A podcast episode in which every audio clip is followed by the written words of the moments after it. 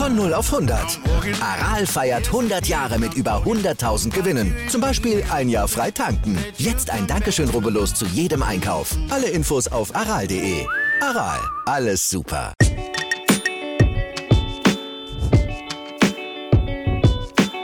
Herzlich willkommen zu einer neuen Ausgabe des Podcasts von Brennpunkt Orange.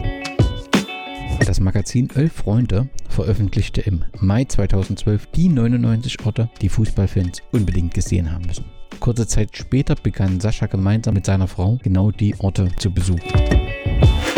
Seit Sommer veröffentlicht der Nordhesse seine Reiseberichte auf einem Blog. In der Zwischenzeit ist 11km.de zu einem wunderbaren Online-Reiseführer durch die Fußballsehenswürdigkeiten unserer Republik geworden. Im Podcast spreche ich mit dem Blogger über seine Reise und die Perspektive.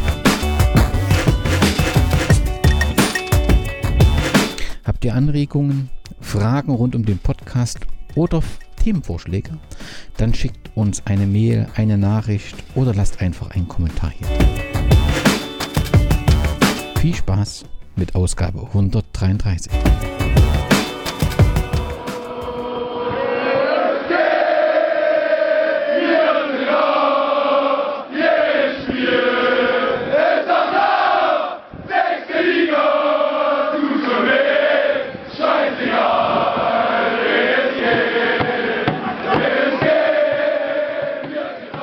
Sascha, ich freue mich äh, sehr, dass du dir Zeit nimmst und ähm, deinen fantastischen, wie ich finde, fantastischen Blog vorzustellen. Wenn man dort aufs Impressum schaut, dann taucht dort Göttingen auf und in verschiedenen Artikeln über dich ist vom Nordhessen die Rede. Hm, kannst du es aufklären? Äh, ja, natürlich. Also ich wohne jetzt so ungefähr die, die Hälfte meines Lebens in Göttingen und bin auch sehr glücklich in Göttingen und meiner Frau zusammen. Aber ich bin halt gebürtiger Nordhesse oder Nordosthesse besser gesagt. Und wenn die Frage nach der Heimat kommt, dann ist mir irgendwie, warum auch immer, schon wichtig, dass ich halt kein Göttinger bin, sondern sondern Nordhesse. Das kam eigentlich oder wurde das erste Mal so richtig diskutiert, als die Elf Freunde in ihrem Artikel damals nachfragte oder als Überschrift äh, irgendwie so dieser der Göttinger oder sowas wählen wollte und ähm, mir das ja, also ich fühle mich halt immer noch als Nordhesse und nicht als Göttinger. Das ist eigentlich alles oder das steckt dahinter. Du wohnst jetzt aber in, in, in Göttingen, ist dort, dort ist ja auch ein traditioneller Fußballclub äh, beheimatet. Ähm, schaust du immer mal auf den Fußballplatz? Wir haben das, also jetzt durch diese Corona-Geschichte ist das ja seit einem Jahr, liegt das ja eh blank, mehr oder weniger. Ähm, wir haben das früher mal häufiger gemacht, ähm, jetzt besuchen wir lokal schon seit, also ich würde mal behaupten, wir besuchen keine Spiele mehr, seitdem wir das hier mit diesen 99 Orten äh, angefangen haben. Seitdem also ich habe auch, was den lokalen Fußball äh, betrifft, überhaupt keinen Einblick, wer da wie wo steht. Und gerade Göttingen 05, da äh, hat sich in den letzten Jahren ja oder eigentlich Jahrzehnten schon eigentlich immer viel getan, sodass ich da komplett den Überblick verloren habe. Und bist du als Fußballfan groß geworden? Also hast du in favorisierten lokalen Vereinen, mit dem du mitfieberst in Nordhessen? Ähm, das auf alle Fälle. Ähm, der KSV Hessen-Kassel, also ich äh, komme so 50 Kilometer südlich von Kassel, direkt neben Rodenburg an der Fulda. Das kennt man durch den Kannibalen von Rodenburg, beziehungsweise dadurch hat das traurige Berühmtheit erlangt. Ähm, und der KSV Hessen-Kassel, das waren noch meine ersten Live-Spiele. Damals war die Oberliga noch unter der zweiten Bundesliga angesiedelt. Das dürfte 1988 gewesen sein. Und da hat er in Hessen-Kassel in Aufstiegsspielen, ich meine gegen ich meine auch gegen Sandhausen und gegen Unterhaching und gegen Edenkoben, wenn ich das richtig ausspreche, äh, gespielt, äh, unter anderem mit Dieter Hecking, den kennt man noch, und äh, mit Lothar Sippel, der dann später auch bei Eintracht Frankfurt war und bei Borussia Dortmund. Und das waren so meine ersten Live-Spiele und da werfe ich noch ein Auge drauf, äh, aber das ist jetzt Kassel, käme dann, wenn ich da jetzt eine Reihenfolge äh, bringen müsste, wäre Kassel so an Nummer drei. Oh, da ist also noch Platz für zwei andere.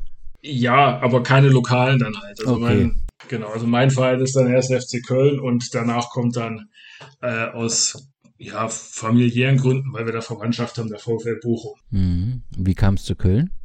Ähm, bei uns wächst man ja relativ unbelastet auf. Also wir haben ja keine größere Fußballstadt in der Nähe. Dadurch sind bei uns dann viele typischerweise Bayern-Fans geworden oder weil es eben Hessen ist, äh, Eintracht Frankfurt. Aber das war ja dann Ende der 80er Jahre und da war Köln relativ populärer Verein, war mal Zweiter, war mal Dritter. Äh, dann gab es Leute wie Libarski, das war neben Colt Sievers der Held meiner Kindheit.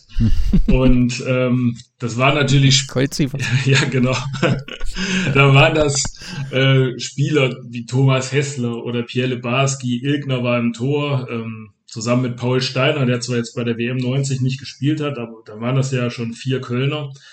Und dann ähm, hat da noch auch diese Verwandtschaft aus Bochum eine Rolle gespielt, der, der damals bei uns zu Besuch war und der war Köln-Fan, er war irgendwie so 13, 14 Jahre alt und den fand ich dann natürlich total cool. Und dann dachte ich, wenn der Köln-Fan ist und ist so cool, dann willst du auch so cool sein und willst auch Köln-Fan sein. Und so kam das letzten Endes zustande. Und ja, wenn man das einmal hat, dann das weiß auch meine Frau und es ist ja der bekannte Spruch, man äh, kann sich von der Frau scheiden lassen, aber nicht vom Verein. Insofern ja, ist das jetzt eine Liebe für die Ewigkeit. Wenn ich es richtig gelesen habe, ähm, ist aber deine Liebe für den Handball größer, weil du selbst erfolgreich Handball gespielt hast. Also erfolgreich ist relativ. Also ich habe das so im semi-professionellen Bereich gemacht. Also so im, ich habe in der Regel Oberliga gespielt. Ich habe auch mal dritte Liga gespielt und auch mal fünfte Liga. Aber jeder Spieler hat so seine Liga, sagt man, und das war bei mir die Oberliga.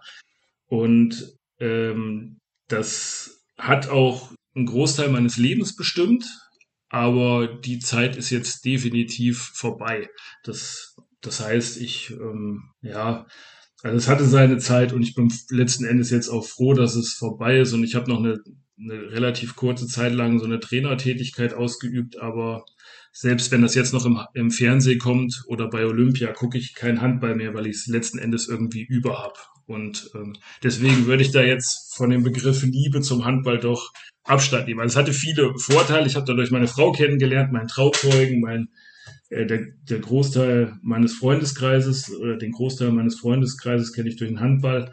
Aber die Zeit ist vorbei. Das hat sich erledigt. Aber es ist schon na, also ist schon verwunderlich, wenn du, also aus meiner Sicht äh, zumindest nicht ganz schlecht Handball gespielt haben kannst, weil äh, ansonsten würdest du nicht in dieser Liga spielen, dass man dann halt äh, sagt, wenn man damit äh, die Laufbahn beendet hat, dass man sich eben ähm, auch nicht dort auf die Tribüne, also regelmäßig zumindest setzt, sondern tatsächlich für den Fußball. Aber wahrscheinlich war die Fußballliebe einfach schon immer mit parallel da. Ja, man muss da letzten Endes sagen, also boah, wo fängt man an, wo hört man da auf? Also Handball war was, also ich habe da im Tor gespielt und das war was, was ich relativ gut konnte, sage ich jetzt mal. Also in diesem semi-professionellen Bereich. Und mir hat jetzt weniger das Handballspielen Spaß gemacht, sondern vielmehr das Gewinnen. Also ich war da schon eine, äh, ja, ich ging da so in Richtung Olli Kahn und war da eine ziemliche Heißdüse und ähm, habe da auch sehr viel investiert. Also man kann beim Handball im Tor sehr viel ja, mit Vorbereitung sehr viel machen. Also mit, da geht es um Wurfbilder, wie wirft wer, und da kann man Videoanalyse machen. Da habe ich sehr, sehr viel investiert und habe das letzten Endes jetzt einfach über. Also ich, ich kann es nicht mehr sehen. Ich habe auch das Gefühl, alles, was man im Fernsehen sieht, trotz Regeländerungen, wiederholt sich und alles hat man irgendwie schon mal gesehen. Auch wenn es jetzt zum Beispiel einen äh, siebten Feldspieler gibt, man den Torwart rausnehmen kann, aber es ähm, ja, vielleicht war es einfach zu intensiv und äh, ich denke jetzt einfach, ich habe jetzt an anderen Stellen im Leben was anderes gefunden, was mich da glücklich macht. Und beim Handball war es letzten Endes das Gewinn. Das muss ich einfach so sagen. Ja, nun werden, kommen wir gleich auf das Thema Fußballreisen und deinen fantastischen Blog. Und wer sich diesen Blog anschaut, der bekommt das Gefühl, dass du das nicht das erste Mal gemacht hast. Bist du beruflich im Bereich Medien ähm, aktiv? Also so richtig nicht. Also ich bin Lehrer einer äh, Haupt- und Realschule für, also Deutsch und Politik, das sind meine beiden Fächer. Ich versuche aber Medien schon oft im Unterricht einzubinden oder wir starten jetzt nach den Sommerferien auch mit einer AG, die die Öffentlichkeitsarbeit der Schule forcieren soll und ähm, wo wir auch einen Schulpodcast machen wollen oder das soll in so ein Schulradio übergehen. Wir haben auch einen Schulfilm gedreht, den äh, habe ich auch initiiert und ich versuche halt auch zum Beispiel das Smartphone im Unterricht einzubauen. Also da geht es mir jetzt nicht darum, dass das, ähm, dass das Überhand gewinnt, sondern letzten Endes darum, dass man da halt einen vernünftigen Umgang mit einem Smartphone kennenlernt und das Ding nicht nur zum Daddeln nutzt oder für, für ähm, WhatsApp oder ähnliches, sondern dass man damit auch relativ viel gute Dinge machen kann, die ähm, zum Wissenserwerb beitragen. Insofern, wobei ich noch dazu sagen muss, ich habe während des Studiums habe ich äh, nebenbei immer die Vereinsseiten meiner Vereine betreut. Also ich hatte einige Vereinswechsel, ähm, habe die betreut, habe so ein Handball-Online-Magazin gegründet und habe mir dadurch so Codieren und Programmieren mehr oder weniger selbst beigebracht. Bin da also mehr oder weniger Autodidakt und habe aber an der Uni auch äh, so ein paar Kurse besucht, sowas wie Datenbankmanagement, also Seminare, besser gesagt, nicht Kurse, weil es mich einfach interessiert hat. Also in erster Linie bin ich Autodidakt, mir ist es nicht ganz fremd, dieses, dieser ganze Bereich, aber in erster Linie bin ich sehr glücklich mit dem Lehrerberuf und ähm, ja, komme jetzt nicht direkt aus dem Medienbereich. Aber bist in der Freizeit, genießt du das Fußballreisen und das darüber berichten auf einem Blog. Lass uns über die Fußballreisen reden. Was war der Ausgangspunkt dafür, dass ihr gesagt habt, also dass ja deine Frau und du ihr euch entschieden habt oder du vielleicht deine Frau äh, überzeugt, überredet hast, wie auch immer, zu sagen, wir suchen, besuchen jetzt diese äh, 99 Orte? Ja, also zuerst muss ich dazu sagen, meine Frau äh, wird jetzt nicht mitgenommen, sondern die fährt freiwillig mit und die hat äh, die Sportwissenschaftlerin und interessiert sich auch dafür. Und wenn man halt an Orte fährt, dann lernt man darüber hinaus ja auch immer noch die Stadt kennen. Also das, äh, das spielt dann natürlich auch eine Rolle. Zu deiner Frage, ähm, als wir waren 2012 veröffentlichte die Zeitschrift Elf Freunde, 99 Orte, die Fußballfans gesehen haben müssen. Das war die Ausgabe Nummer 126. Und zu diesem Zeitpunkt waren wir in Berlin und ähm, dann las ich die Ausgabe und sah äh, diese 99 Orte und sah in Berlin äh, unter anderem das Poststadion, das ich noch nicht kannte. Und ähm, in Babelsberg. Ich weiß, dass das nicht zu Berlin gehört, also das ist jetzt wichtig dazu zu sagen, sah ich diese Klappflutlichtmasten und dann dachten wir oder sagte ich, ach, das würde ich mir gerne mal angucken. Das, das meiste hat man oder sieht man in Berlin ja dann das zweite, dritte oder vierte Mal.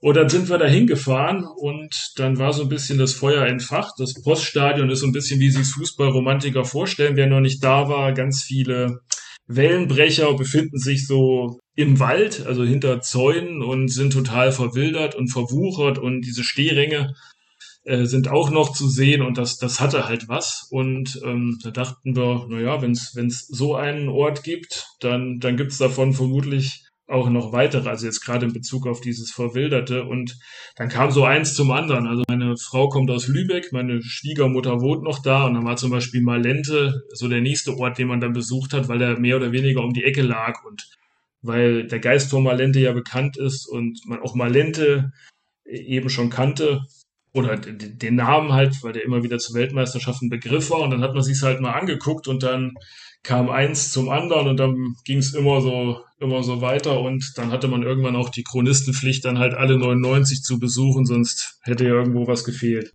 Die Begeisterung ist bei euch beiden konstant geblieben und ähm, letztendlich ist die, die Faszination lässt sich die so beschreiben, dass man erstens tatsächlich dann, wenn man irgendwann angefangen hat, tatsächlich die 99 Orte besuchen will und vor allem, wenn man ähm, ja, auch das Drumherum, dass man da noch ein paar Geschichten erfährt und diese Kontakte.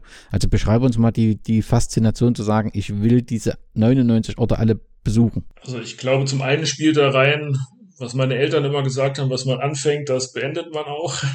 ähm, das spielt da sicherlich auch eine untergeordnete Rolle, aber in der auf der anderen Seite war es halt schon so, dass man an diesen 99 Orten schon oft so den Fußball noch in seiner originären Art mehr oder weniger gefunden hat.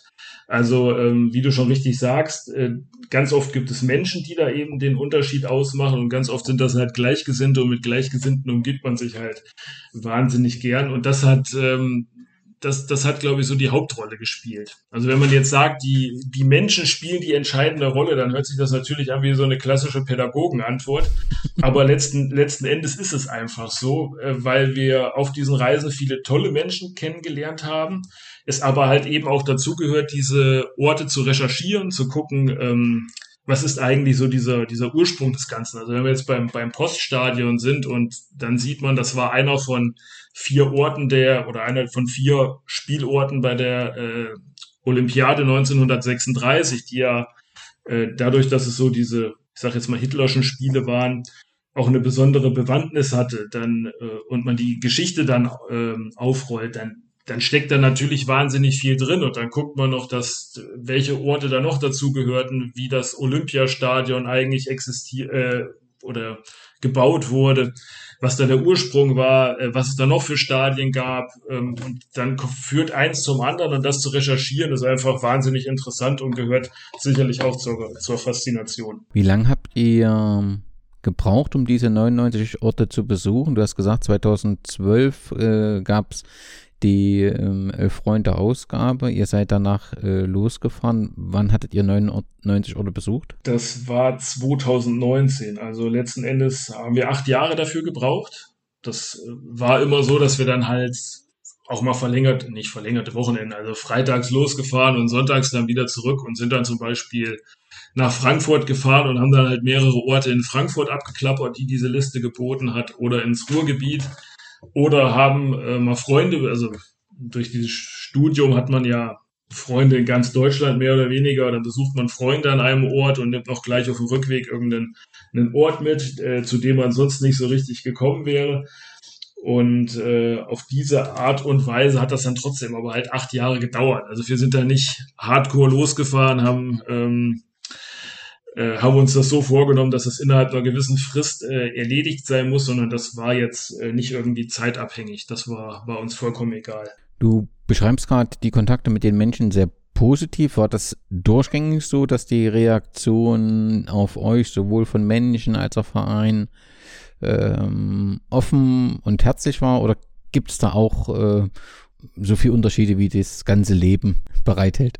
Ähm, ja, und nein. Also von Vereinen gab es jetzt eigentlich per se so gut wie gar keine Rückmeldung.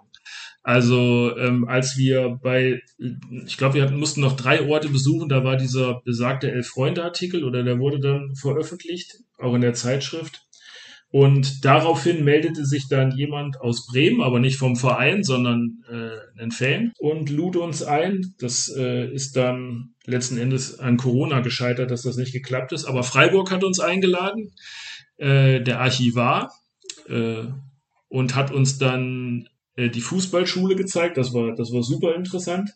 Aber darüber hinaus äh, haben wir jetzt mit keinerlei Vereinen irgendwie Kontakt. Und wenn ich jetzt gerade bei meinem bin, also bei Köln, dann ist es ja eh so, dass die immer andere Sorgen haben, als jetzt äh, irgendwie zwei Fußballromantiker oder eine Romantikerin da irgendwie durch die heiligen Hallen zu führen. Ähm, Vereine interessiert das, glaube ich, relativ wenig bis gar nicht. Aber es, es gab im Prinzip Unterschiede je nach ja, äh, Verein. Es hat jetzt nicht irgendwie Unterschiede zwischen ja, Ost, West, Nord, Süd äh, gegeben, sondern es, äh, du konntest das im Prinzip, jeder Verein oder jeder besuchte Bereich ist unterschiedlich damit umgegangen. Ja, also es ist ein bisschen schwierig, das neutral zu bewerten, weil, weil ich den Ostfußball wahnsinnig gerne mag, weil er noch sowas Unentdecktes hat. Ähm, ich bin im Zonenrandgebiet ja mehr oder weniger groß geworden. Also wir hatten so 30 Kilometer bis, äh, bis zur Grenze nach Thüringen. Und dadurch ist der, der Ostfußball schon für mich immer noch was Besonderes. Und dadurch habe ich auch den Eindruck, dass die, die Orte da in gewissermaßen, äh, gewissermaßen besonders ist. Und durch diesen Verwandtschaftsbezug fahre ich wahnsinnig gerne in den Westen, also nach Bochum und Dortmund. Man, man sagt ja, da schlägt das Herz des Fußballs und so empfinde ich das auch, sofern ich das äh, neutral beurteilen kann. Aber ansonsten denke ich jetzt nicht, dass es da zwischen Nordost, Süd und West äh, Unterschiede gibt. Ich bin so per se lieber im, im Westen als im Süden zum Beispiel. Das ist so München ist ja so eine Stadt, die ist ja wie soll man sagen, also dieser Begriff der Schickeria, der ist da ja nicht umsonst und da fühle ich mich jetzt nicht so wohl wie im Ruhrpott. Das ist einfach aber eine, eine persönliche Haltung. Und über die ähm, vielen Jahre ist im Prinzip auch, ist euch beiden das Hobby gleich geblieben? Ist es nicht irgendwann, oder die Akzeptanz war immer da und zwar immer bei euch beiden gleich, wir wollen diese 99 Orte auf jeden Fall abarbeiten, eben um erstens die Liste abzuarbeiten, aber eben auch um ähm, ja, neue Menschen kennenzulernen und neue, neue Punkte, die wichtig für den Fußball waren, kennenzulernen? Oder gab es da auch mal Höhen und Tiefen? Ähm, die gab es gar nicht. Also das war irgendwie so unausgesprochen, war das klar, dass wir diese 99 Orte besuchen, weil das immer ja immer einen Mehrwert für uns hatte. Also entweder haben wir Städte kennengelernt oder Menschen, aber es gab da nicht Höhen und Tiefen. Also immer, wenn man von so einem Wochenendausflug wieder zurückkam, war man schon sehr euphorisiert oder weil es einfach Spaß gemacht hat, Menschen kennenzulernen oder nochmal Facetten von Städten. Also wenn wir jetzt schon bei München sind und haben so dieses Schickeria-Dasein herausgestellt, dann muss man halt sagen, dass München halt auch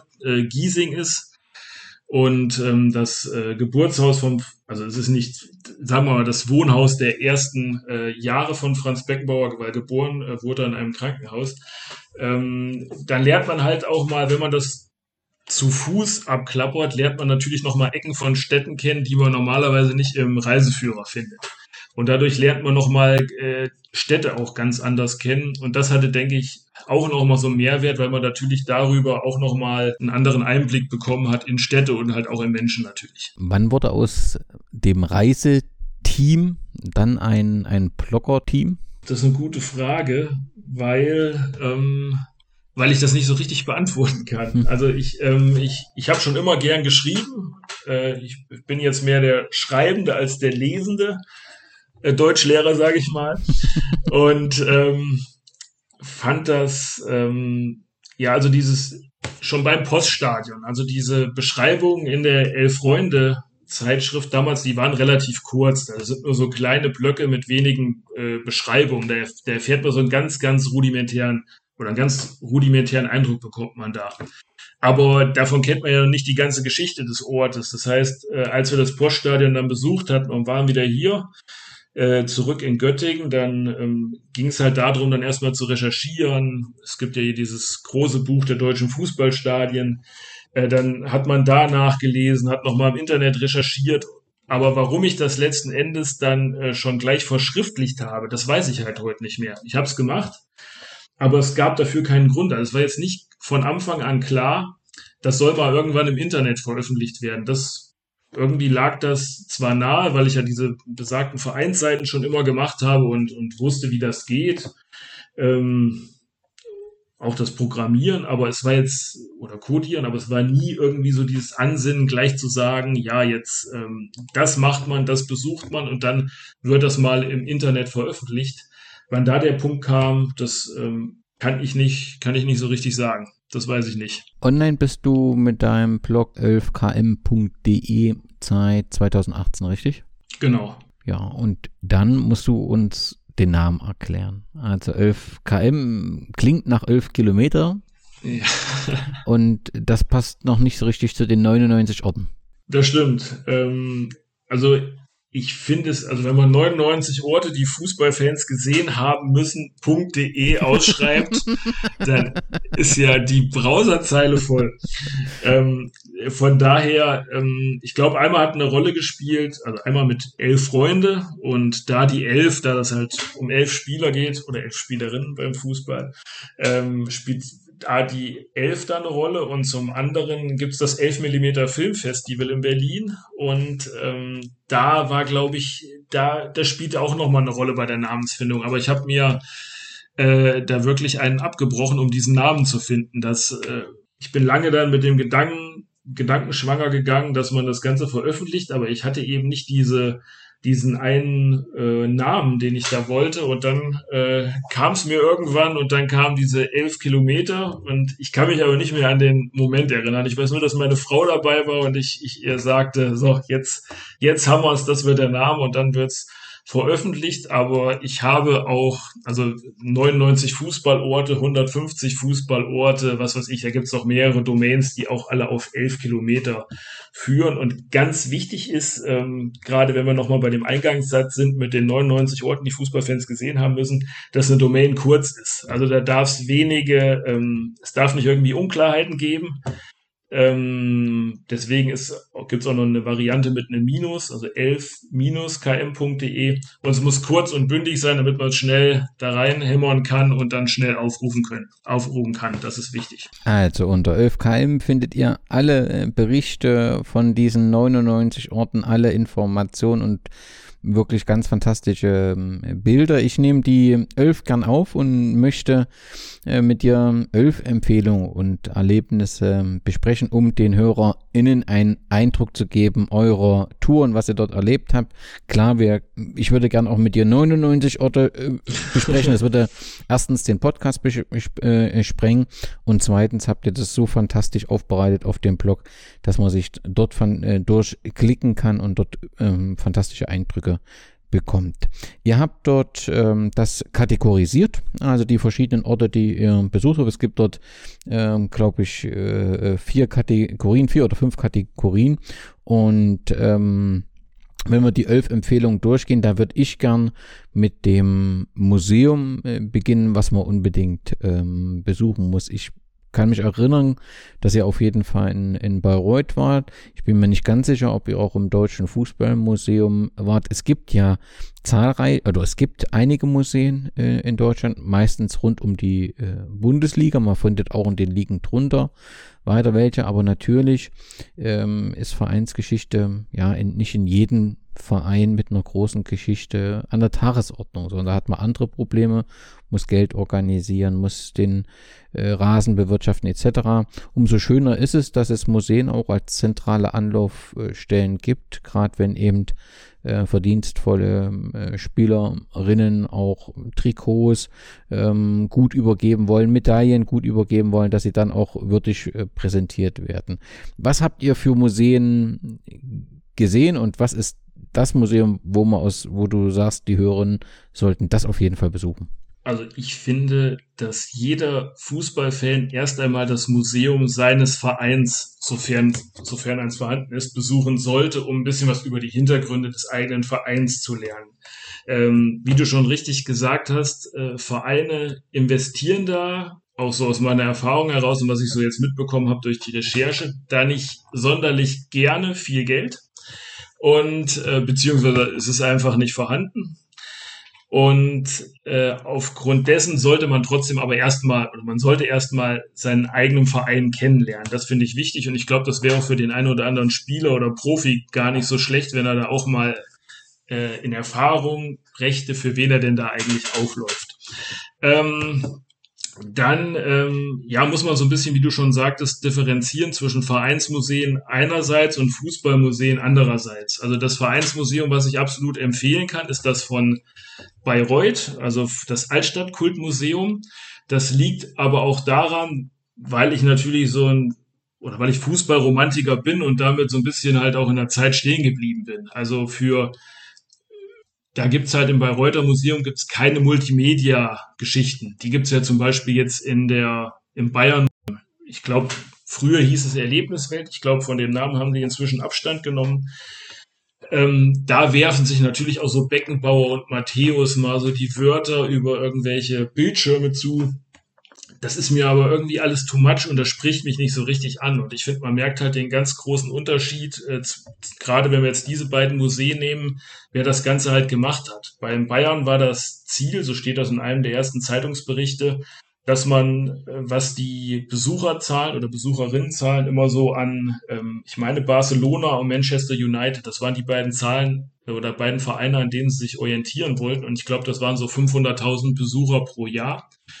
Und das ist natürlich eine andere ähm, Ausrichtung, ob man sagt, ähm, wir wollen damit äh, gewisse Zahlen erreichen und ich meine auch äh, Rentabilität ist, glaube ich, bei Museen erstmal per se ausgeschlossen, wenn ich das richtig in Erinnerung habe. Aber da geht es natürlich um eine andere Geschichte, als wenn ich jetzt das Altstadtkultmuseum von Bayreuth nehme, wo ein paar Fans äh, so ihre Leidenschaft ausleben und dann äh, einzelne Teile ähm, einsammeln. Und als wir bei denen waren, dann, dann dauert das natürlich auch vier, fünf Stunden und man ist bei denen und unterhält sich und schwelgt in Erinnerung wie so, wie so 80-Jährige, äh, die, die vom besseren Leben von früher träumen.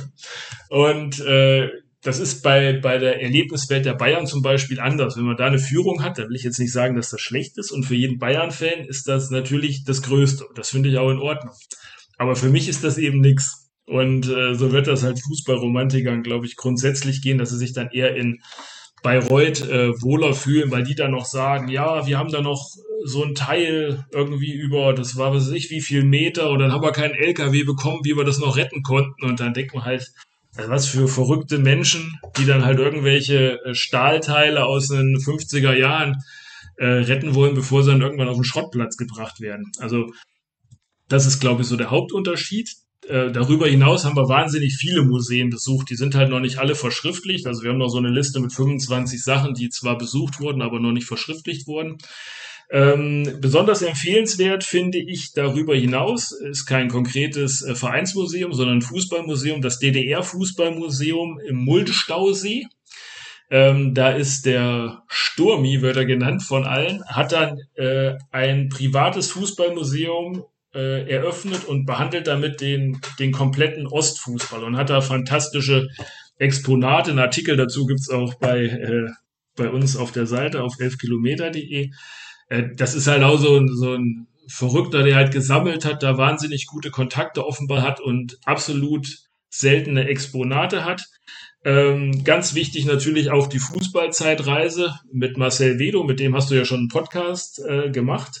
Äh, sehr empfehlenswert und äh, sowohl bei Sturmi im Multestausee als auch im Bad Tabatz bei Marcel Vedo ist es halt auch so, dass da einzelne Leute hinterstehen, die ihre Leidenschaft ausleben, die ähm, wahnsinnig viel Freizeit opfern, die viel Gutes auch damit tun, gerade wenn wir jetzt so an die Fußballzeitreise denken und die ganzen karitativen Zwecke.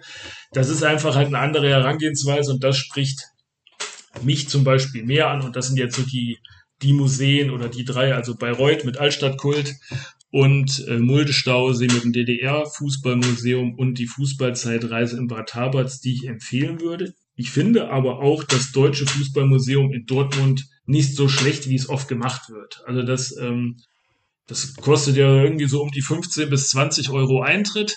Da kann man aber auch wirklich den ganzen Tag äh, drin verbringen. Und wir waren jetzt, letzte Woche waren wir im FIFA-Museum in Zürich. Und da haben wir, gut, ist halt die Schweiz, das ist immer teurer, haben wir 25 Euro bezahlt und das bietet bei Weitem nicht so viel. Also das Fußballmuseum in Dortmund, finde ich, kann man auch empfehlen und ähm, ich finde dann auch, dass 15 Euro angebracht sind aufgrund dessen, da man halt einfach wahnsinnig viel ähm, sehen kann. Aber natürlich ist mir auch bewusst, sowas wie diesen äh, Bus da am Ende nochmal hinzustellen ähm, als Werbeaktion und dafür halt, was weiß ich, wie viel schon fast Hektar einzunehmen in so einem Museum, äh, das, ähm, ja, weiß ich auch nicht. Das ist jetzt auch nicht meine Welt, aber ich, ich finde, man, man muss es als deutscher Fußballfan unbedingt gesehen haben. Ja, und ich finde schon, dass äh, das gut gemacht ist und äh, dass man da wirklich ähm, einen ganzen Tag äh, gut verbringen kann, ohne sich zu langweilen und das eine gute Mischung ist aus, aus Ausstellung und, und äh, so modernen Medien, die damit genutzt werden. Ähm, ich teile da deine Einschätzung, dass ähm, ich da das Image manchmal oder die Aussagen, nicht, die kritischen Aussagen nicht ganz ähm, teile, weil es wirklich besuchungswert ist, auch ein fairer Preis aus meiner Sicht. Ja, das ist, wenn ich, wenn ich das noch kurz sagen darf, ja, also da spielen natürlich manchmal so Sachen eine Rolle, die vorgeworfen werden, dass viele Ausstellungsstücke nur Leihgaben sind. Aber das, das äh, das interessiert uns als Besucher ja relativ wenig, muss ich ja sagen. Und ähm, ich denke halt einfach, dass so Geschichten wie wie die genannten Museen jetzt hier, die mit so einer Leidenschaft betrieben werden, also diese Privatmuseen, die sind halt, die holen ja die Leute an einer ganz anderen Stelle ab als dieses Fußballmuseum. Und das habe ich jetzt auch wieder in Zürich gesehen. Die äh, 10- und 11-Jährigen, die laufen natürlich bei diesen multimedialen Geschichten mit einer ganz anderen Begeisterung rum als ich. Also da darf man jetzt ja auch nur nicht, äh, nicht nur an sich denken, sondern muss halt auch gucken, was spricht andere an. Und da denke ich, dass im Deutschen Fußballmuseum jeder was finden dürfte. Eine gute Mischung. Das kann ich nur teilen. Ähm, wunderbar, die, Empfe die Empfehlung. Wir überschreiten die Elf damit ganz deutlich und äh, ich, bin dir, ich bin dir sehr dankbar, weil es ganz fantastische ähm, Erfahrungen sind und du hast ja all das gesehen und du hast auch ein Febel, so mindestens entsteht das Gefühl, wenn man deinen Blog liest, für Holz Tribünen. Und ähm, so gibt es da auch eine entsprechende Kategorie. Und zwangsläufig stellt sich die Frage, was für eine Holztribüne äh, hat dich am meisten begeistert, jetzt egal ob durch Geschichte oder äh, Attraktivität. Und welche Holztribüne soll man also unbedingt gesehen haben als Fußballfan? Die schönste Holztribüne stünde in Rudis Leben in Thüringen wenn man sie nicht so hätte äh, verwuchern lassen. Also die, das ist äh, keineswegs die älteste Tribüne Deutschlands, die wurde erst in den 50er Jahren gebaut. Aber wie sie gebaut wurde, ohne dass ich jetzt irgendeine Ahnung von Architektur hätte, aber ähm, ich finde die einfach wirklich wunderschön. Aber sie wird ja irgendwann auch abgerissen. Das ist ja im Zuge dieses Industriegebiets am, am Erfurter Kreuz und äh, das ergaben auch meine Recherchen und dadurch ähm, hat, spielt die für mich auch eine besondere Rolle. Ich habe die damals von Marcel Vedo, also von der Fußballzeitreise, empfohlen bekommen. Wir sind da dahin gefahren und im Internet fand sich gar nichts zu dieser Tribüne. Und ähm, es war wahnsinnig ja, zeitintensiv, da jetzt alles so zusammenzutragen, wie das jetzt halt auch bei uns im Blog zu finden ist. Dadurch habe ich schon irgendwie, sofern man zu einer Tribüne eine besondere Beziehung haben kann, habe ich eine besondere äh, Beziehung zur Manfred von Brauchitsch Kampfbahn. Ähm, noch dazu ist ja diese Person, äh, Manfred von Brauchitsch, wahnsinnig äh, äh interessant. Ähm, gerade was NS-Vergangenheit angeht, dann diese Übersiedlung in den Osten, wie das alles kam. Da gibt's auch eine gute Doku, die kann man sich angucken. Was mit Rennfahrern und Autos habe ich jetzt nicht nix am Hut. Aber so diese ganze Person ist halt wahnsinnig interessant. Von daher ist das die Tribüne, solange sie noch da ist, die ich unbedingt besuchen würde. Darüber hinaus ebenfalls in Thüringen, aber nicht mit Fußballbezug, ist der Boxberg. Das kennt man ja durchs, durchs Reiten. Und da steht die älteste in Deutschland noch erhaltene Sporttribüne. Und die ist, ähm, ja, die würde ich gerne mal in Aktion sehen, aber soweit ich weiß, ist da, finden da gerade keine Rennen statt. Das kann ich bestätigen und ich kann genauso deine Begeisterung für Rüdes Leben gut nachvollziehen. Insbesondere glaube ich die, die, die Lebensgeschichte und die Wandlung dieser Geschichte ähm, des Namensgebers ähm, bietet viel Stoff, auch so wie Menschen in diesem geteilten Deutschland oder in dem erst gemeinsamen, dann geteilten Deutschland auch durch die Zeiten gekommen sind und das ist schon eine spezielle Geschichte kann ich jedem nur empfehlen, dort genauer hinzuschauen, also sowohl die Holztribüne zu äh, äh, besuchen, als auch den Artikel in deinem Blog zu lesen, als auch weiter zu recherchieren. Da gibt es doch zahlreiche Informationen rund um das äh, Thema. Leider, das muss ich immer wieder sagen, ähm, hat man in Rutes Leben Arnstadt also mittlerweile ist man ja in Arnstadt äh, in der Oberliga, also in der fünften Liga angekommen und ähm, das ist ja indirekt der Nachfolgeverein. Ähm, ich, mir scheint, dass es nur wenige gibt, die erkannt haben, was für einen Wert diese Tribüne hat. Und ähm, sie ist ja noch nicht abgerissen und es gibt da auch wohl immer wieder noch ein paar Diskussionen, weil es eben ja man, man doch merkt, was dort steht, aber ähm, es fehlt im Moment völlig ein, ein, Konzept, was man damit machen kann.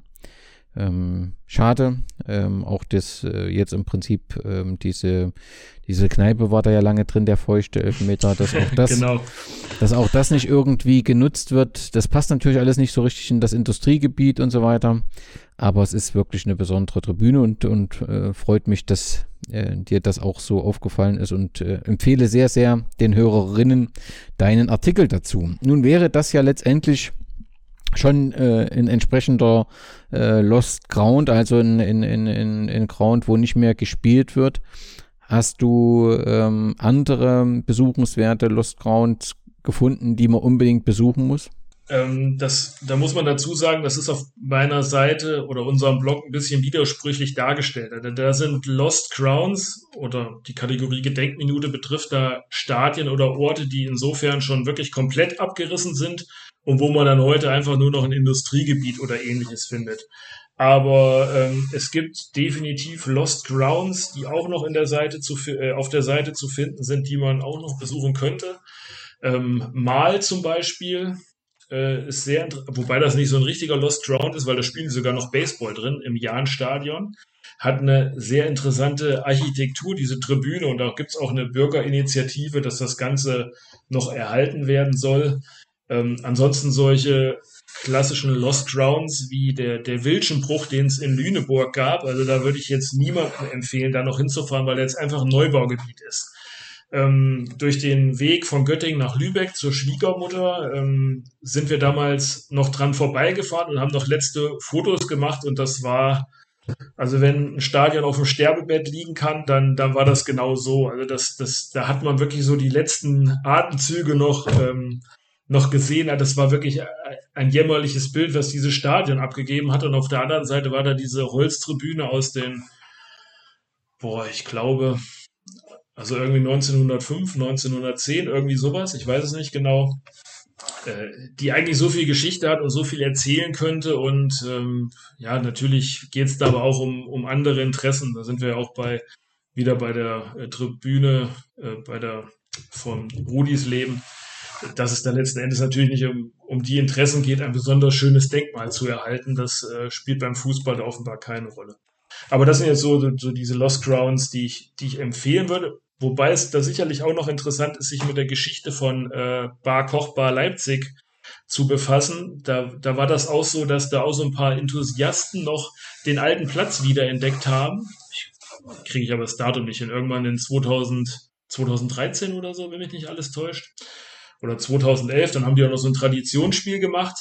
Und da gab es wirklich noch so Relikte, also so eine jüdische Sichtschutzmauer und, und lauter so Geschichte aus dem äh, Dritten Reich, ähm, die man aufgrund von historischen Gründen hätte erhalten müssen. Und dann äh, ging da Anfang 2015, glaube ich, ging da einfach ein Bagger drüber und äh, ich habe das versucht zu recherchieren und habe von äh, ist das Denkmalschutzamt Leipzig oder was auch immer, nie eine Antwort bekommen. Und ich hatte persönlich auch immer den Eindruck, dass da, dass da nie ein Interesse gab, sowas aufzuklären. Und wie solche historischen äh, Städten da letzten Endes äh, ja einfach beseitigt werden und letzten Endes auch keiner offenbar irgendwie dafür äh, in die Verantwortung gezogen wird, weil es eben wichtiger ist, dass ein Autohaus zusätzliche Parkplätze hat oder ein Rewe-Markt oder was auch immer das da war das, das ist eigentlich schon, das ist arg traurig. Das kann ich gut nachvollziehen. Zu dem Verein gibt es ja auch ein wunderbares Buch äh, von Juwal, wo man weitere Informationen findet. Du hast gesagt, ihr habt äh, die Reisen oft genutzt, um ein verlängertes äh, Wochenende zu verbringen. Und so gibt es bei euch auch die Rubrik ähm, Kurzurlaub. Was kannst du denn den Hörern empfehlen, als äh, wohin sollte der nächste Kurzurlaub gehen? Ja, da gibt's äh, die Rubrik hat leider erst zwei Kurzurlaube, die ähm, die wir verschriftlicht haben. Das einmal war das waren das die olympischen Sportstätten, also die mit Fußballbezug, ähm, die vier Stadien in Berlin und dann war das noch Thüringen, wo wir einmal so diese Achse durchgezogen haben vom Kaffeetälchen bis nach Jena, glaube ich. Nee, war Jena dabei? Ich meine ja. Ähm, aber wenn ich jetzt, also die beiden kann jeder natürlich gerne nachlesen. Darüber hinaus, wenn es um einen Kurzurlaub oder um ein verlängertes Wochenende geht, würde ich jedem immer das Ruhrgebiet empfehlen, weil man da auf wahnsinnig engem Raum wahnsinnig viele Orte hat. Das ist einfach, ähm, wie schon vorhin mal gesagt, da, da lebt der Fußball noch mal ganz anders. Und wenn man jetzt das, äh, ob man jetzt das Fußballmuseum in Dortmund besuchen möchte, oder äh, die kleine Kruga in Essen, das ist so ein, so ein Freilichtmuseum, kann man sagen, das auch wieder ein paar Fans äh, vor Stadion gezimmert haben. Da sind das, oder die Elf-Freunde-Bar in Essen zum Beispiel, diese Kneipe, die man, die man noch aus dem Fernsehen kennt. Das sind alles so Geschichten. Äh, also mir wird dann immer warm ums Herz, wenn ich im Ruhrgebiet bin. Äh, Spiele kann man auch en masse sehen, ohne, also wenn nicht gerade wieder Corona ist, weil man wahnsinnig viele Vereine auf einem Fleck hat. Also wenn man Fußball erleben möchte, muss man ins Ruhrgebiet und kann dann auch gern mal in Öhr-Erkenschwick oder sowas vorbeifahren. Auch da findet man immer noch was. Dann hast du deine Empfehlungen natürlich auch nach ähm, ja, Himmelsrichtungen ähm, gegliedert und natürlich interessieren mich da deine Empfehlungen aus den Regionen Ost, Nord, West, Mitte und Süd. Ich würde zunächst mit Thüringen anfangen. Nun hast du dort schon eine ganze Menge genannt. Gibt es noch eine zusätzliche Empfehlung aus Thüringen oder ist, schlägt Rutes Leben einfach alles? Nee, ganz und gar nicht. Also das, die Fußballzeitreise ist ja, Bad Tabatz liegt auch in Thüringen, für die, die es äh, nicht wissen. Ähm, auf alle Fälle sehen muss man natürlich auch das Kaffeetierchen, eben schon mal kurz angeschnitten. Ah, natürlich, also das heißt auch Waldstadion, das ist in Tiefenort, ähm, auch eine Region, die halt eine wahnsinnig interessante Geschichte hat. Also dieser Fußballverein äh, Kalivera Tiefenort lebt in erster Linie davon oder von dem von der Grube Merkos, da haben dann halt viele gearbeitet und allein Merkos hat ja schon wieder eine wahnsinnig interessante Geschichte, was diese Nazi-Gold-Geschichten angeht und, und äh, was weiß ich nicht alles.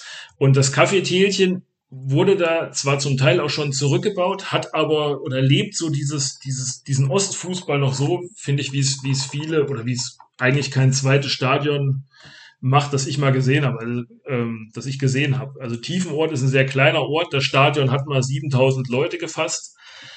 Und das ist, ähm, ja, alles ist krumm und schief natürlich und ähm, überall wachsender, wachs, äh, wächst das Unkraut raus, aber trotzdem ist dieses Stadion einfach noch so, so schön. Aber es soll, wenn ich richtig informiert bin, gegebenenfalls einen Kunstrasenplatz erhalten, weil das ähm, kostengünstiger sein soll, langfristig gesehen. Also ich würde mich da beeilen hinzufahren, weil ich glaube, mit einem Kunstrasenplatz wird dieses, ja, dieses, dieser sehr besondere Ort einfach äh, jedes ja, jeden Charme verlieren. Da bin ich mir sehr sicher. Das denke ich auch und deswegen gibt es da ja auch ähm, große Aktivitäten, um das letztendlich zu verhindern, beziehungsweise vielleicht eine Möglichkeit zu schaffen. Natürlich ist ein Kunstrasenplatz auch was Schönes, gerade in der Winterzeit, aber vielleicht kann man den nebenbei mit anlegen. Da ist ja noch eine zweite Fläche weiter oben. Auf jeden Fall das Kaffeetärchen haben wir ja auch hier im Podcast schon besprochen. Ein wunderbarer Ort. Lass uns im Osten bleiben. Deine, jetzt mal raus aus Thüringen, wenn du so den, den Ost, äh, Ostbereich, wo ihr ähm, überall wart, das nochmal durchscannst. Was ist die Empfehlung, die man unbedingt machen sollte? Leipzig-Leutsch und der Alfred-Kunze-Sportpark von Chemie Leipzig. Aus mehreren Gründen. Einerseits eine, gibt's da auch noch eine Holztribüne. Dann äh, Stehränge wie in England, sag ich immer, also Hintertor-Stehränge. Das ist äh, dann die Heimat der Chemie-Fans. Ähm, unendlich hoch, also wirklich ein Traum. Man kann sich in dieses Stadion nur verlieben, wenn man so ein bisschen Fable dafür hat. Und als wirkliche Besonderheit gibt's da noch das Denkmal äh, der Rest von Leipzig. So war ähm, das damals auch in der Elf Freunde aufgeführt. Da geht es so in der Kurzfassung um Leipzig wollte in den 60er Jahren eine möglichst erfolgreiche Mannschaft, äh, hat die aus zwei, drei Mannschaften zusammengestellt. Der Rest landete bei Chemie Leipzig und die wurden dann Meister. Und die Helden aus diesem aus dieser Mannschaft sind dann eben verewigt und stehen direkt neben der Tribüne. Also ähm, ich finde, es gibt wenig Stadien, die so viel zusammen verbinden wie dieser wie dieser Alfred Kunze Sportpark. Das ist Empfehlung 1 im Osten. Empfehlung 2 ist das 11 mm Filmfestival in Berlin. Das ist jetzt per se kein Ort, es sei denn, man nimmt jetzt halt das, das Babylon-Kino, ähm, was auch schon eine sehr äh, ja, tiefgehende Historie selbst hat. Aber dieses Filmfestival findet ohne Corona immer so im März statt, meine ich, Anfang jeden Jahres und hat ein unglaubliches Flair. Also diese, es werden halt einfach nur Fußballfilme gezeigt, von Donnerstag bis Montag. Am Ende wird der erfolgreichste Film prämiert.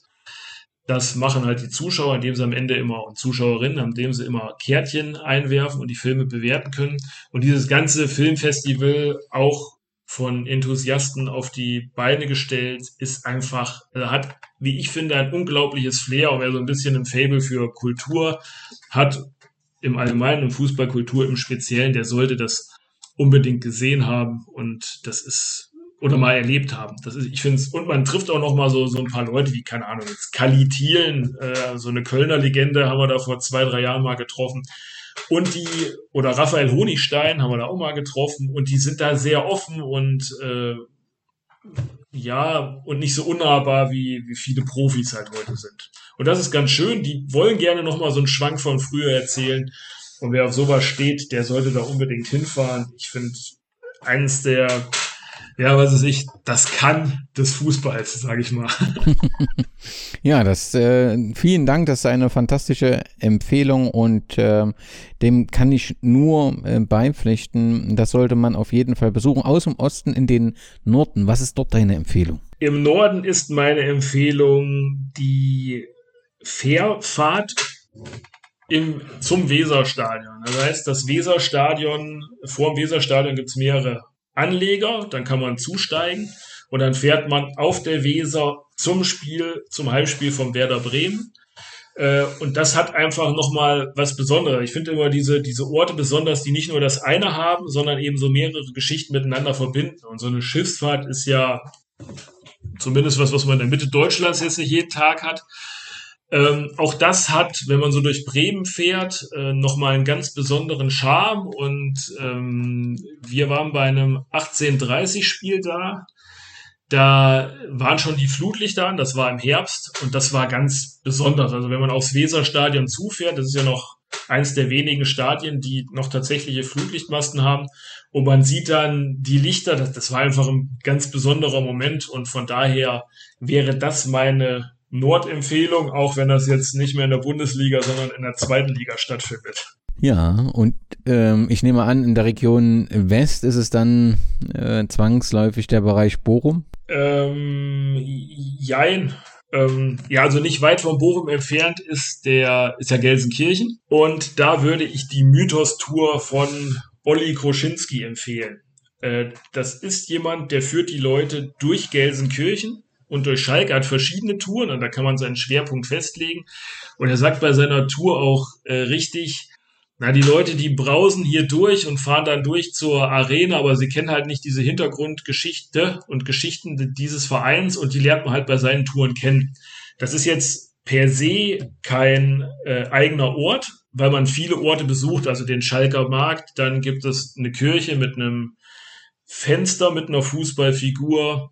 Da sagt er halt auch bei seinen Touren, wenn die Bayern das hätten, da hätte äh, Uli Hoeneß hätte das schon äh, vermarktet. Und vermutlich hat er da auch nicht Unrecht. Aber dieses, da geht's halt auch letzten Endes darum, wieder geschichtlich was zu erfahren. Deswegen wäre das mein Top-Tipp im Westen, zusammen mit der kleinen Kruger, die ich schon mal angesprochen habe. Das finde ich einfach, äh, ja, auch wieder bewundernswert, wie da Leute die Geschichte von Rot-Weiß Essen aufarbeiten und einzelne ähm, Devotionalien besorgen oder nachstellen und die vorm Stadion ausstellen, so dass man die halt jederzeit besuchen kann. Also man bezahlt keinen Eintritt, man hat keine Öffnungszeit, die man berücksichtigen muss und das wird immer größer und die bauen immer mehr dazu und dann sieht man noch mal den alten Flutlichtstrahler der Hafenstraße und ähm, ja befasst sich halt noch mal mit der Geschichte des Vereins, der so ein bisschen ja untergegangen ist, muss man einfach sagen, weil die ja im Ruhrgebiet eine untergeordnete Rolle spielen.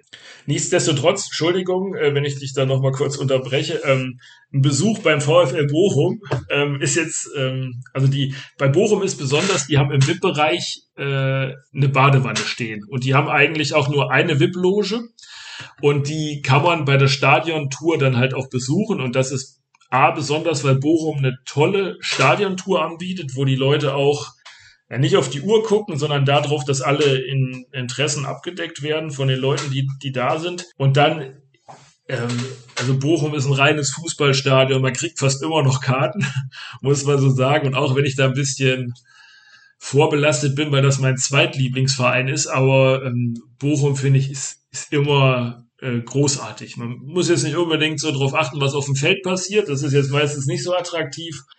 Aber auch die, die Kurve da, oder was heißt die Kurve? Also man steht ja hinterm Tor, ist ja eine Gerade. Und äh, ja, das Grönemeyer-Lied am Anfang, also Bochum hat vieles, was andere Vereine nicht haben und ja, spielt so zwischen Dortmund und Schalke eine untergeordnete Rolle. Aber ich finde, da steckt viel mehr drin als zum Beispiel jetzt für mich bei Schalke. Ja, und das Stadion zumindestens, das ist immer, ähm, bekommt immer auch gute Kritiken, auch von den, selbst von den Gästefans. Also das ist schon ein besonderes äh, Stadion. Lass uns ähm, noch die Empfehlung aus Mitte und der Region Süd anschließen.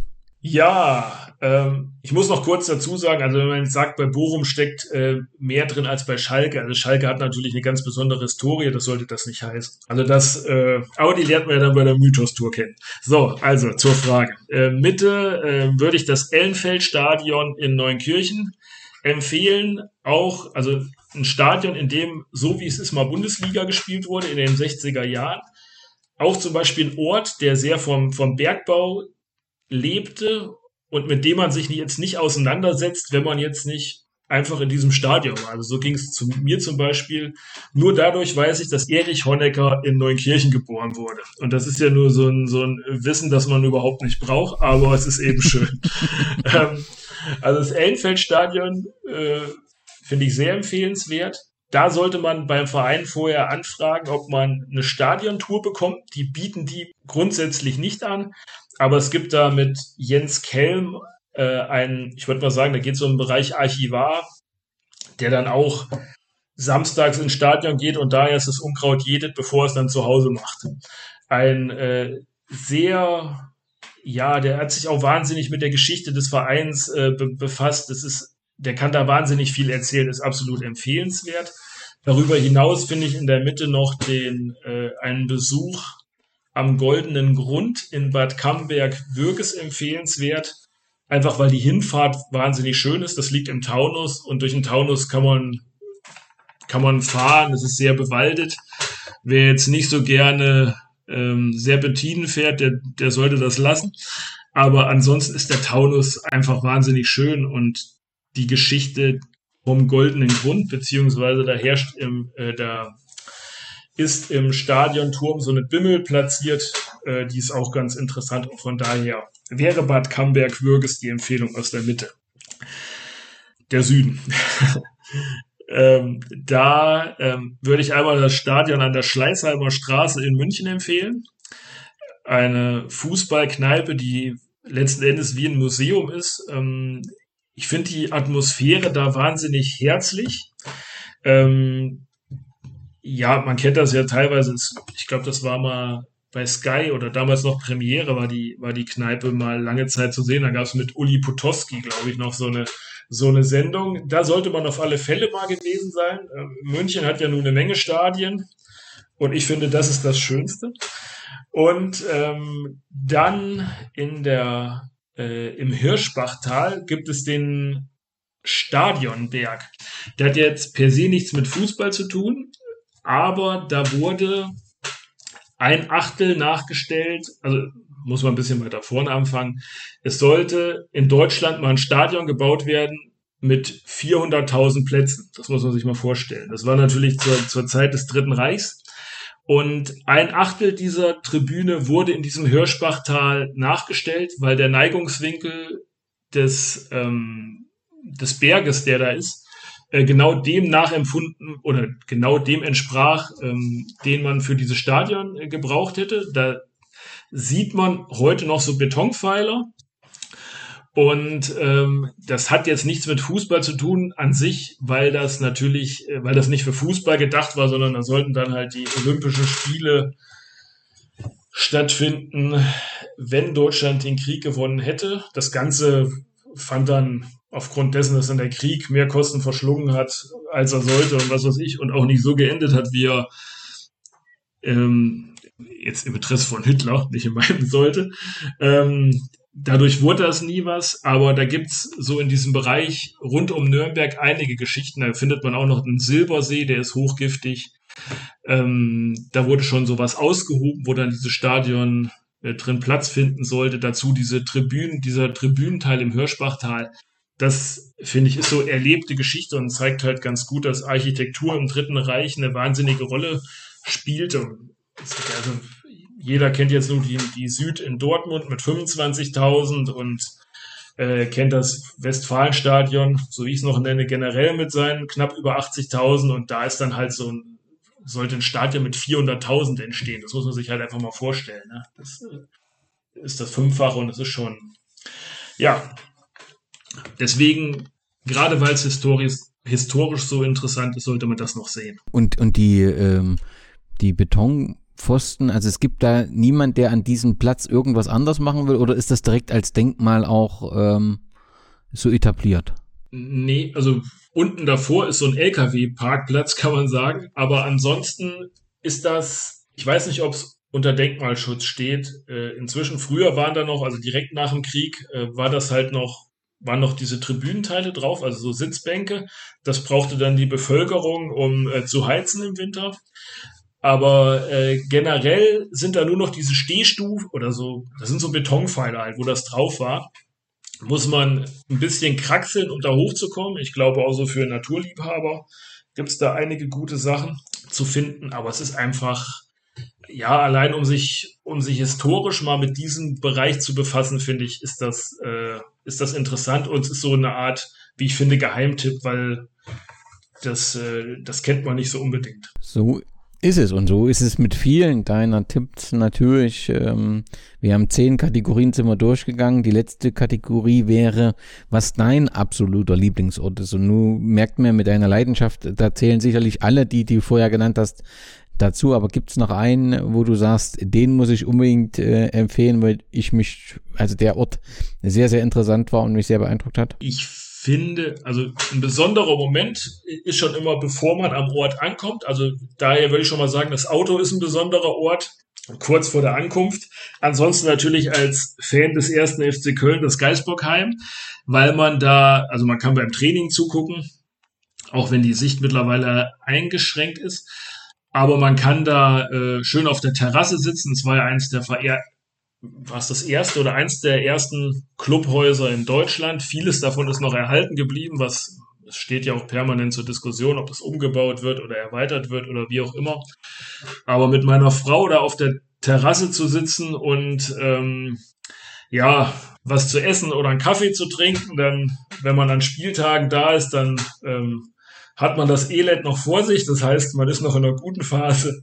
Und das sind, äh, das ist so ein Ort, den, also ich finde, wenn man sich für Fußball interessiert und in Köln ist, dann muss man das Geisbockheim schon gesehen haben. Ja, nun hast du ähm, gesagt, die 99 Orte habt ihr ähm, besucht. Ihr habt noch 25 Orte, die es noch zu verschriftlichen gilt. Aber da ist ja klar, ähm, irgendwann sind, ist alles abgearbeitet und da stellt sich natürlich zwangsläufig die Frage nach der Zukunft. Wie wird es denn äh, weitergehen? Du hast elf Freunde gesagt, sie mögen bitte kein Heft herausbringen, in dem äh, 99 äh, Orte beschrieben sind, die in Europa die Fußballfans gesehen haben müssen, weil du Sorge hast, äh, dass das äh, den Familienfrieden beeinträchtigt.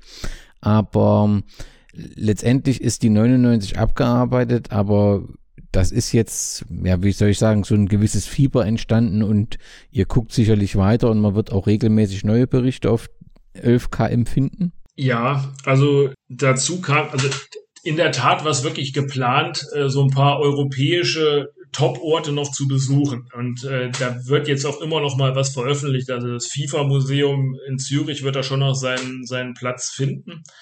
Aber darüber hinaus hat die Elf Freunde dann im letzten Jahr, ich weiß aber nicht in welchem Monat, 150 neue Fußballorte veröffentlicht.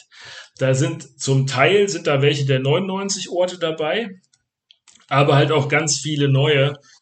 Und äh, da geht es jetzt natürlich erstmal um, die zu besuchen. Also die Liste wird definitiv auch vervollständigt und die, diese Orte werden wir auch alle besuchen. Und ja, wie gesagt, manche davon haben wir auch, auch schon besucht ähm, das ja in einem Umfang von, ich möchte mal sagen, geplant war immer so optimal wäre es gewesen, jener, jeden Monat einen neuen Ort äh, zu veröffentlichen. Aber so 10 bis 12 im Jahr sind es eigentlich immer, das kann man sagen. Und diesen Standard, den würde ich gerne erhalten. Ähm, so ein Ort, den besucht man ja nicht und haut ihn dann in die Tasten. Da geht es ja immer noch sehr, sehr viel um Recherche, um Literatur besorgen, um möglichst viele Stimmen zu bekommen. Vielleicht auch mal zu gucken, was findet man noch nicht im Internet, was könnte noch interessant sein. Und äh, von daher ist das ja immer nicht so einfach und ganz, ganz schnell gemacht. Sondern sehr zeitaufwendig, ne? Das sieht man ja, manchmal ja. gar nicht, wenn man das im Blog so liest. Ähm, aber ähm, wirklich die Texte, das kann ich immer wieder nur bestätigen, gerade weil ich ja den, in Thüringen den Vergleich habe. Da setzt du schon sehr, sehr viel Arbeit dran und, und, und recherchierst. Das ist schon, ja, sehr beeindruckend, muss ich sagen. Und es steht frei zur Verfügung. Das ist nicht selbstverständlich. Ja, das ja, das ist mir, ja, es ist so Fluch und Segen äh, zugleich. Also einerseits finde ich es wichtig, weil der Fußball natürlich mittlerweile durch von der finanziellen Seite dominiert wird. Das ist mir auch klar und das verstehe ich auch. Aber ähm, ja, das ist einmal soll das halt kostenlos sein und soll nicht überall blinken, weil ich halt einfach, ich lebe ja auch nicht davon. Also es ist für mich ein liebgewonnenes Hobby und dadurch habe ich auch keinen Druck irgendwie, wenn man jetzt einen Monat lang kein Ort kommt, weil ich, keine Ahnung, weil die Zeugnisse halt anstehen oder was weiß ich. Aber auf der anderen Seite wird halt hier und da halt auch geklaut und das geht mir, geht mir auch so ein bisschen auf die Nerven. Also wenn ich, äh, kann ich auch sagen, es gab mal so einen Bayern-Blog, der hatte eine Passage wirklich übernommen. Ich hatte dann ab und zu gucke ich mal, wie ich Google-mäßig dastehe, wenn ich die einzelnen Orte eingebe und dann fand ich den, fand ich einen Satz, der genauso bei mir, ähm, ja, ja, also die haben letzten Endes abgeschrieben, das kann man sagen, und haben Copy-Paste gemacht und haben die Anführungszeichen vergessen und äh, oder einfach nicht zitiert. Und wenn man dann noch in die Diskussion geht und bekommt zu hören, der Satz wäre eh unerheblich, dann, oh. dann finde ich es finde ich's arg unverschämt. Und da muss ich zugeben, dass mich das auch ärgert, weil es letzten Endes ein Hobby sein soll, äh, weil es ein Hobby sein soll, das Spaß macht. Und das macht halt Spaß, aber dann, äh, das geht mir so ein bisschen gegen den Strich.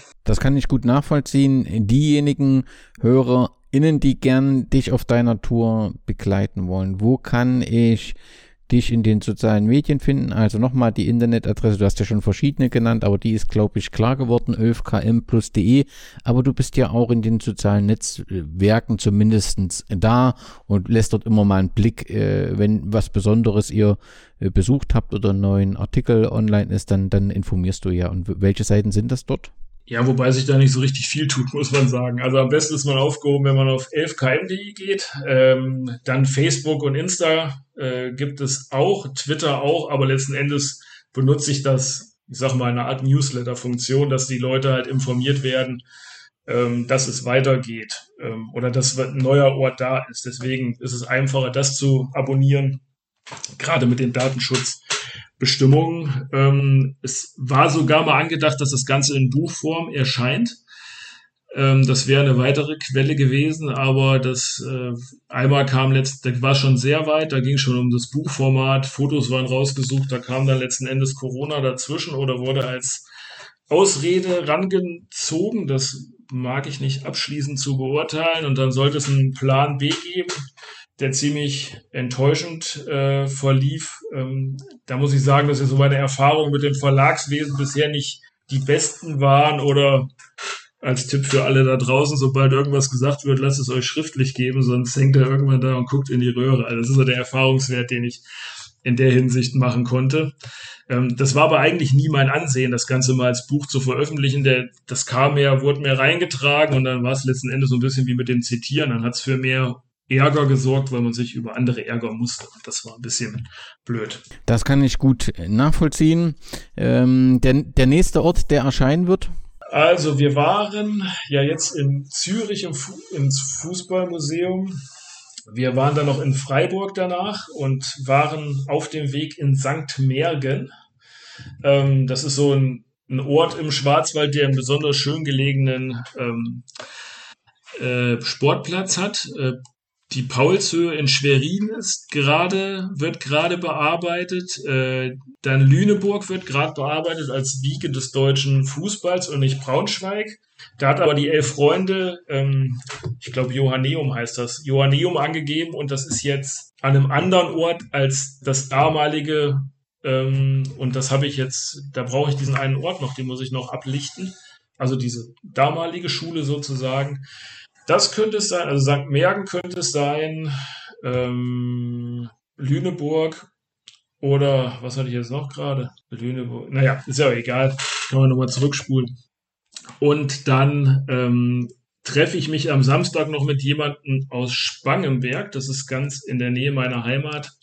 Da geht es letzten Endes um einen Sportplatz. Also die sind sehr aktiv und die haben da auf ihrem Sportplatz Sitze vom ersten FC Köln. Und in einer Gegend, wo man ansonsten nicht viel Fußballbezug hat, da nochmal ähm, ja, zu sitzen wie im Kölner Stadion ist ja in gewisser Weise auch was Besonderes. Und von daher könnte es sein, also einer von den vier oder fünf wird's. Wir werden uns freuen, Sascha, und ich äh, danke dir sehr herzlich über den Einblick in eure Tour durch 99 Orte, die ein Fußballfan gesehen hat. Äh, wie ihr mitbekommen habt, wird diese Liste deutlich länger, also es werden deutlich mehr als 99 Orte und so empfiehlt sich immer wieder ein Blick auf 11km.de oder eben in die sozialen Netzwerke, wo Sascha bzw. sein Blog auch vertreten ist. Sascha, herzlichen Dank und ich freue mich, wenn wir uns in der Fußballrepublik irgendwann einmal bei so einer Reise äh, begegnen und äh, wünsche dir und äh, deiner Frau weiterhin viel Erfolg. Ich bedanke mich vielmals. Danke, dass ich bei dir sein durfte. Und ähm, ja, ich würde mich auch freuen, wenn man sich mal sieht.